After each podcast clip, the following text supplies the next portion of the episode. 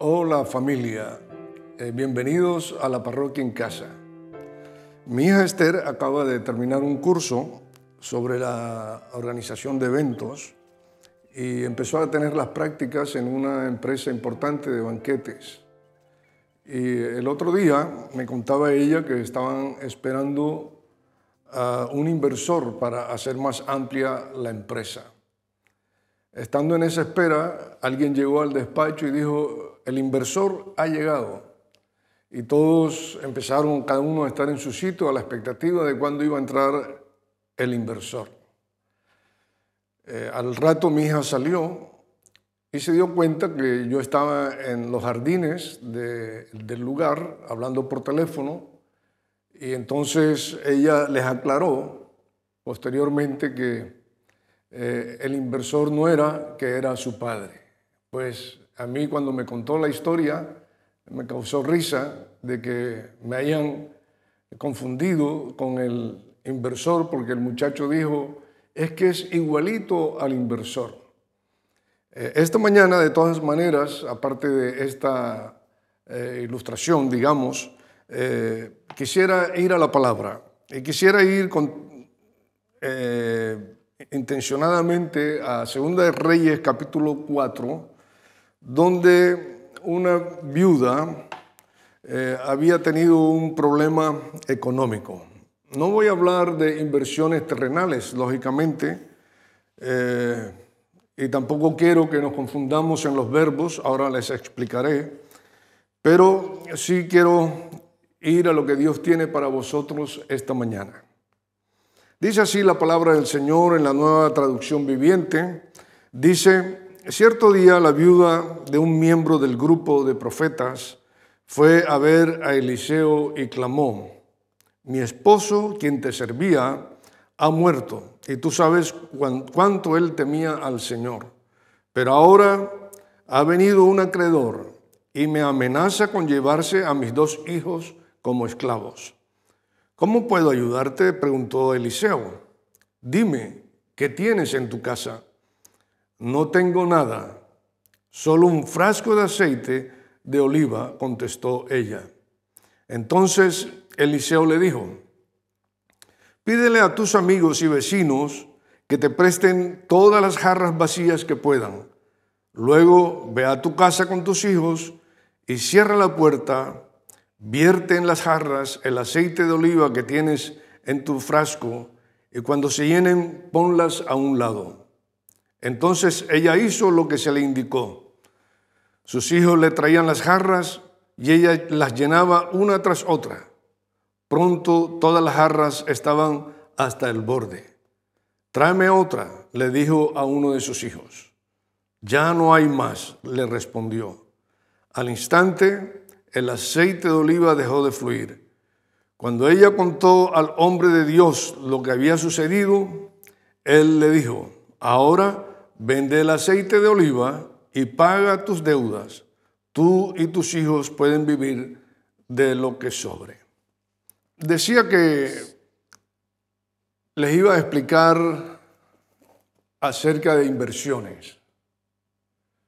Esta mujer era una esposa viuda, en este caso, de un profeta, tal vez un eh, precioso hombre de Dios, de una vida espiritual eh, bastante digna de imitar, pero tal vez no era el administrador necesario para la familia y la familia estaba en una situación difícil cuando él murió, tenían deudas.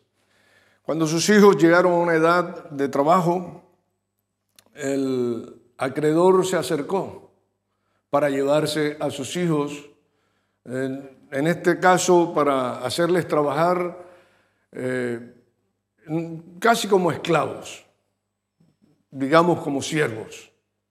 Y al llevárselos, eh, la pobre mujer quedaba sin recursos. Ella no sabía qué hacer, su intención más inmediata fue ir al jefe que tenía su esposo y plantearle el problema. Ese jefe era el profeta Eliseo. ella se presentó con su necesidad, con su escasez, con su pobreza, con su soledad, pensando que tal vez ese sería su final, como muchas veces pensamos nosotros en nuestras propias historias. En el caso de ella, aunque las viudas eran bien miradas en el pueblo de Israel y podían tener sustento, no era el caso porque eh, según esa misma ley no le permitía declararse en bancarrota porque tenía sus dos hijos. Y no era tampoco inhumano que el acreedor se los llevara eh, porque estaba así señalado en la ley de Moisés. Solo que al llegar el año del jubileo, ellos podían quedar libres y volver a ser el apoyo fuerte de su madre. Pero hasta entonces, la ley no podía hacer otra cosa más que cumplirse. Y estaba en esa apurada situación. Y llegó al profeta. El profeta se detuvo y le dice, ¿qué tienes en casa? ¿Qué tienes en casa? Ella rápidamente dijo, nada. Normalmente nosotros nos creemos, igual que ella, que no tenemos nada. Si alguien nos preguntara qué tenemos en casa, eh, lo más probable sería que dijésemos, nos, nos, sintiésemos casi como pobres en este caso y dijésemos que no tenemos nada. Ese es nuestro sentir. Tenemos una mentalidad de escasez, por no decir de pobreza. Eh, pensamos que lo que tenemos no vale mucho.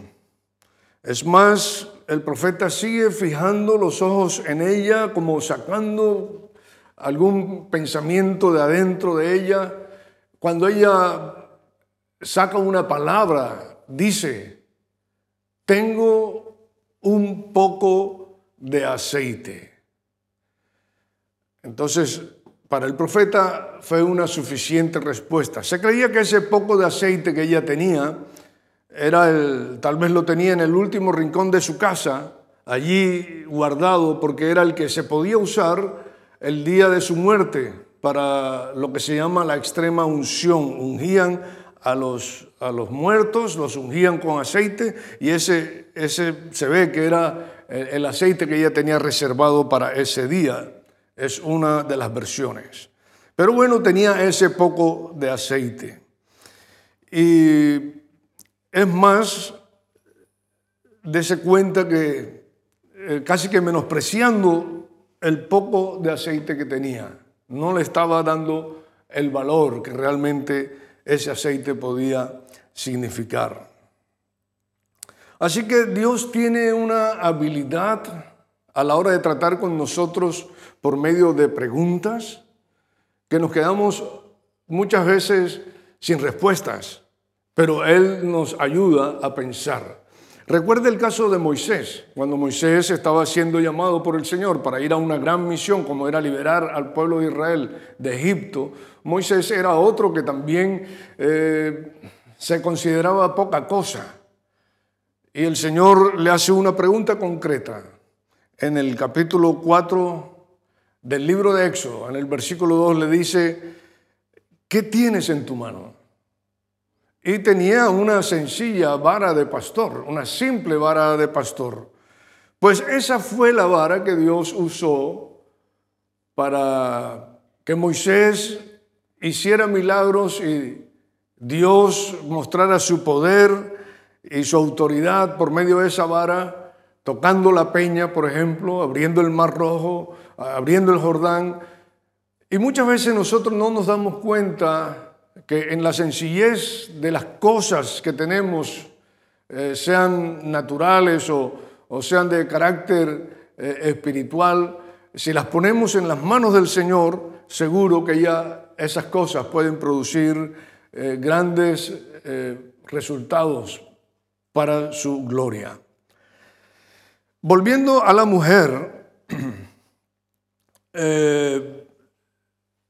ella se encontraba desbordada por la situación, pero con ese poco de aceite empezaba a haber una respuesta para su necesidad.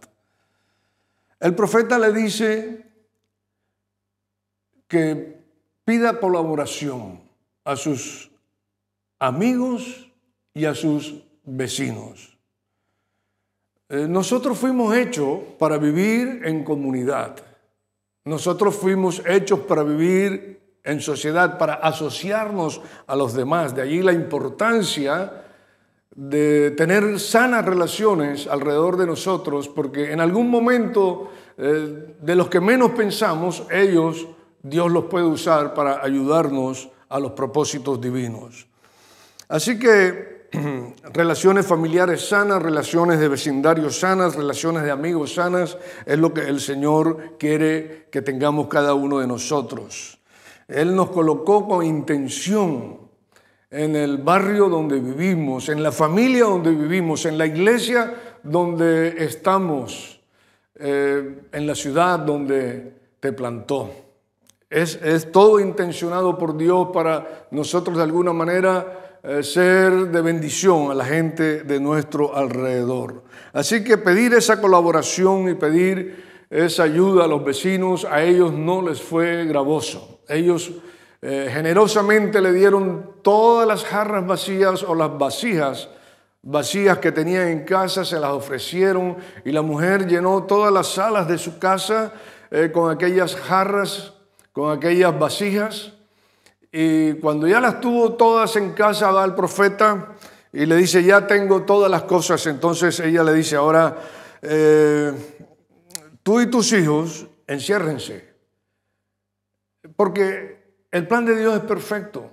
Dios quiere que involucremos nuestra familia. Dios está pensando eh, en, los más allegados íntimos de nosotros. Mire, dése cuenta cómo esta mujer eh, tal vez estaba viviendo un luto por la muerte de, su marido. Tal vez estaba llevando una carga muy pesada sabiendo que sus hijos le iban a dejar porque el acreedor se los iba a llevar. Eh, en medio de todo eso ella se sentía pobre. Tal vez alguien le había metido en la mente que ella no iba a valer en la vida. Tal vez ella también se sentía insegura en lo que estaba haciendo, no tenía nada de esto, pero cuando eh, Dios ha puesto la gente a nuestro alrededor, que realmente nosotros vamos a necesitar, esa gente nos va a afirmar. Esos hijos afirmaron a esa madre. Esos hijos eh, fueron dando confianza a la madre en lo que Dios estaba a punto de hacer por medio de la palabra del profeta. Entonces, ahora sí, le dice el profeta, enciérrate con ellos y, vierte, vierte. Ahora sí viene el verbo que quería explicarles, verter. El verbo vertir no existe, existe el invertir, pero el verbo verter es vierte, en este caso líquido o cosas menudas como el, azúcar o, la sal, eh, se vierte. Entonces ahora vierte ese poco de aceite en las vasijas y la mujer obedeció y se cerró con sus hijos y empezó a llenar de ese poco de aceite vasija por vasija, vasija por vasija, hasta el punto donde las jarras todas y todas las vasijas fueron llenas, dice la palabra, hasta el borde con ese poco de aceite. Y ella le dice a uno de sus hijos, tráeme otra vasija.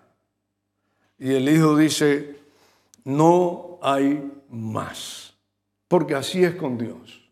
Primero se agotarán los recursos humanos y materiales que los recursos divinos. La gracia de Dios trabajando por medio de la palabra del profeta y ella obedeciendo, hizo que en lugar de menguar el aceite, el aceite se multiplicara. De tal manera que la escritura dice que una vez que todas las jarras fueron llenas, cesó de fluir el aceite. Se encontró con la misma cantidad con que había empezado el milagro. Así que gracias a Dios porque Él sigue siendo el mismo. Y si nosotros andamos en esa obediencia a su palabra, nosotros podemos ver cómo los recursos divinos van mucho más allá que cualquier recurso humano. Ahora le dice el hombre, vende el aceite. Ahora vende el aceite. Primero ella tenía que eh, pedir vasijas, nos cuesta pedir muchas veces favores a los demás. Ahora tenía que producir ganancia de ese aceite. Ahora tenía que trabajar en su nueva empresa porque allí en cuestión de horas Dios la llevó a fundar una nueva empresa y eh, de esa empresa, vendiendo ese aceite, una vez que ella fue y hizo el, negocio, el profeta le dice, ahora ya que has pagado tus deudas, vive de lo que sobra. O sea, son eh, principios del reino de Dios, donde nosotros debemos cumplir eh, paso a paso lo que Dios nos está indicando. Quisiera ahora preguntarte a ti personalmente que estás escuchándome, preguntarte qué tienes. Piensa, ¿qué tienes? Tal vez dices rápido, nada. Pero vamos a lo esencial. Empezaré con algunas preguntas para ayudarte. Acuérdate que empecé hablando de inversiones. Ahora yo quiero preguntarte, ¿dónde invertir? Quiero preguntarte cómo invertir y quiero preguntarte qué invertir. A la vez yo voy a ir respondiendo estas tres preguntas. Nadie mejor que Jesús para ayudarnos a responderlas. ¿Dónde invertir? Mateo capítulo 6, versículo 19 al 21, dice así, nueva traducción viviente, no almacenes tesoros aquí en la tierra, donde las polillas se los comen y el óxido los destruye, y donde los ladrones entran y roban. Almacena tus tesoros, ¿dónde? En el cielo, donde la polilla y el óxido no pueden destruir y los ladrones no entran a robar. Donde esté tu tesoro, allí estará también los deseos de tu corazón. Aquí el Señor nos está proponiendo un nuevo orden en nuestra vida. Nos está haciendo ver que el orden terrenal es corrupto en todos los sentidos. Y nos está llevando hacia un orden de carácter espiritual donde los valores son muchos mayores y además son eternos, donde verdaderamente vale la pena invertir. Podemos valernos de algunas cosas terrenales incluso para tener la oportunidad de atesorar en el cielo. Hay una frase que dice que el tiempo es oro. ¿Han oído esa frase? Pues ¿dónde estás invirtiendo tu tiempo? Ese es un gran valor que podemos invertir también en el reino de Dios o en los tesoros celestiales. Y debemos aprovechar cualquier oportunidad para así hacerlo. ¿Cómo invertir entonces, pastor? Ya sabemos que tenemos que invertir en los tesoros celestiales, pero ¿cómo hacerle? También nadie mejor que Jesús para darnos una respuesta. Marcos capítulo 10, versículo 17 al 25 dice, al salir él para seguir su camino, vino uno corriendo e hincando la rodilla delante de él le preguntó, Maestro bueno, ¿qué haré para heredar la vida eterna? Date cuenta que pregunta, ¿qué haré? Jesús le dijo, ¿por qué me llamas bueno? Ninguno hay buenos, sino solo uno, Dios. Los mandamientos, no adulteres, no mates, no hurtes, no digas falsos testimonios, no defraudes, honra a tu padre y a tu madre. Y entonces respondió y le dijo, maestro, todo esto lo he guardado desde mi juventud. Entonces Jesús mirándole le amó y le dijo, una cosa te falta, anda, vende todo lo que tiene y dalo a los pobres y tendrás, ¿qué? Tesoros en el cielo. Y ven, sígueme tomando tu cruz. O sea, ¿cómo invertir? Tal vez este hombre pensaba que era haciendo cosas. Por eso su primera pregunta es, ¿qué haré? Él quería hacer muchas cosas para alcanzar la vida eterna. Pero el Señor lo desarma con su respuesta. Porque muchas veces lo que tenemos es que dejar de hacer cosas. En este caso, él tenía que dejar el amor que él tenía por sus riquezas y lo que le ataba. Por eso el Señor le dice, una cosa te falta. Y era soltar ese amor que él tenía a las riquezas.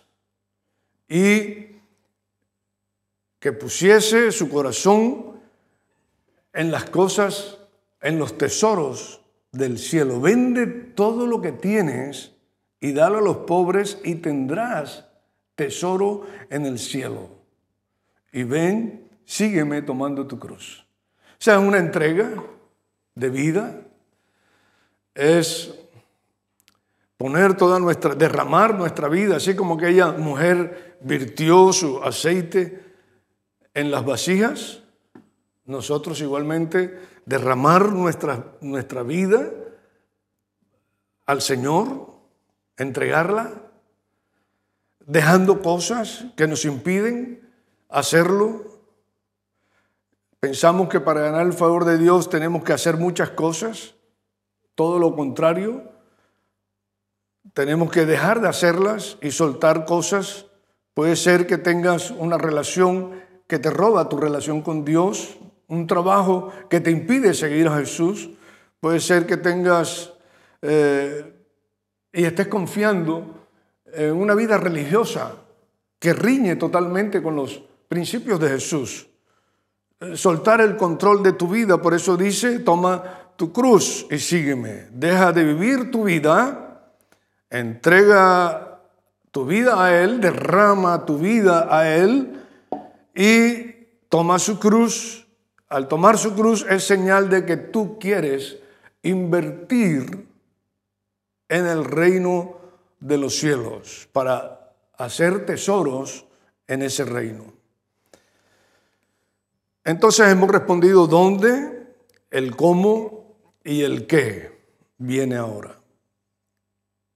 Tal vez te digo, ¿qué tienes? Tú dices, Pastor, tal vez no tengo tanta fe como usted, tengo un poquito de fe. Pues ese poquito de fe es suficiente para acercarte al Señor. Dios premia ese poquito de fe. Él no menos, mientras tú lo estás menospreciando, Dios lo está valorando porque digamos que esa es la manera de alcanzar y conquistar el corazón de Dios. Ese es un gran valor en el reino de los cielos. Es un don que Dios nos ha dado para nosotros poder aceptar toda la gracia que Él tiene para nuestras vidas. Esta mañana yo quisiera, este día quisiera sacar de vosotros una confesión de lo profundo de vuestro ser, porque no está lejos la solución. Esa mujer tenía la solución en su propia casa y no se había dado cuenta, cuando tú tienes la solución ahí mismo donde tú estás, dentro de ti tienes la solución. Eh, la escritura dice en Romanos, en el capítulo número 10, en el versículo número 5, eh,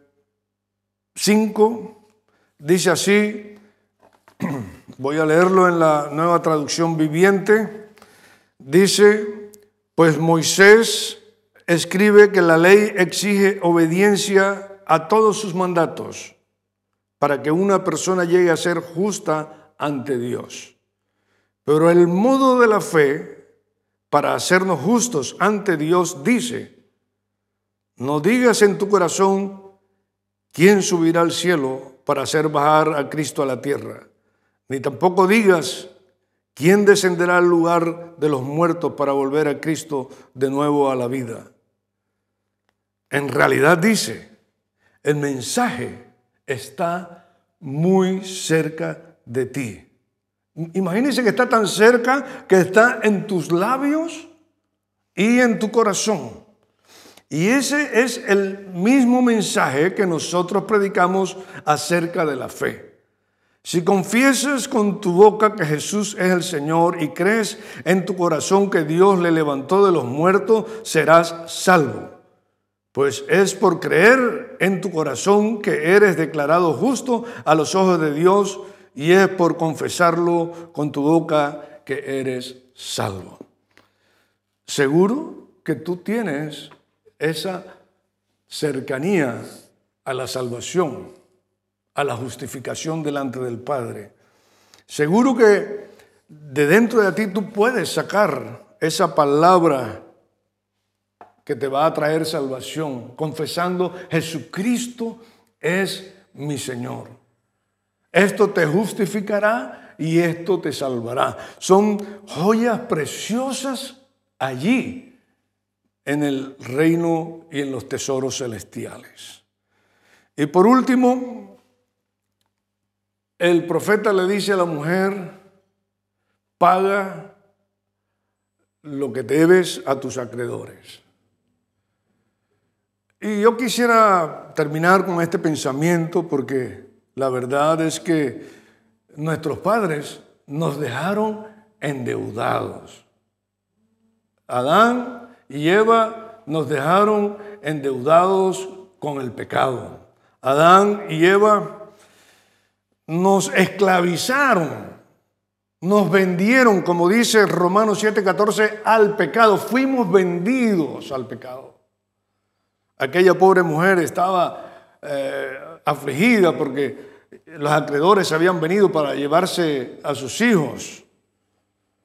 Pues nosotros llegamos a estar vendidos. Nosotros fuimos esclavos del pecado, pero gracias a Dios Él nos dio la solución enviando a su Hijo Jesucristo para pagar la deuda que nosotros teníamos de pecado. La palabra dice, no debáis nada a nadie entonces el mismo Señor puso solución para que nosotros no tuviésemos deudas de pecado, ni condenación, mucho menos, ni esclavitud del pecado. Entonces el Señor nos redimió de esa condenación, de esa esclavitud del pecado. Si el Hijo os libertare, seréis verdaderamente libres. Entonces el Señor quiere esta mañana que nosotros seamos libres en todos los sentidos y que podamos disfrutar cuando el hombre le dijo a la mujer, paga y vive del resto, o el resto de tus días, vívelo con toda la gracia que te ha traído el favor y la bendición de Dios. Lo mismo nos está diciendo a nosotros la palabra. Lo mismo nos está diciendo en esta hora, una vez que el Hijo nos ha hecho libres de la deuda, vivamos verdaderamente esa vida nueva en Cristo, libre de deudas. Vivir con deudas no es vida. El Señor nos dio una vida abundante y eterna. Y por último quisiera terminar con este pensamiento. Dice el apóstol Pablo a Timoteo, a los ricos de este siglo manda que no sean altivos, ni pongan la esperanza en las riquezas, las cuales son inciertas, sino en el Dios vivo, que nos da todas las cosas en abundancia para que las disfrutemos, que hagan bien, que sean ricos en buenas obras, dadivosos, generosos atesorando para sí buen fundamento para, por, para lo porvenir, que echen mano de la vida eterna, porque la vida eterna está cerca de tu mano, que echen mano de la vida eterna, saca esa confesión. Pronto vamos a tener bautismos y el nombre del Señor va a ser invocado y todo aquel que invoca el nombre del Señor será salvo. Eso es echar mano de la vida eterna, invocar su nombre para salvación. El Señor les bendiga.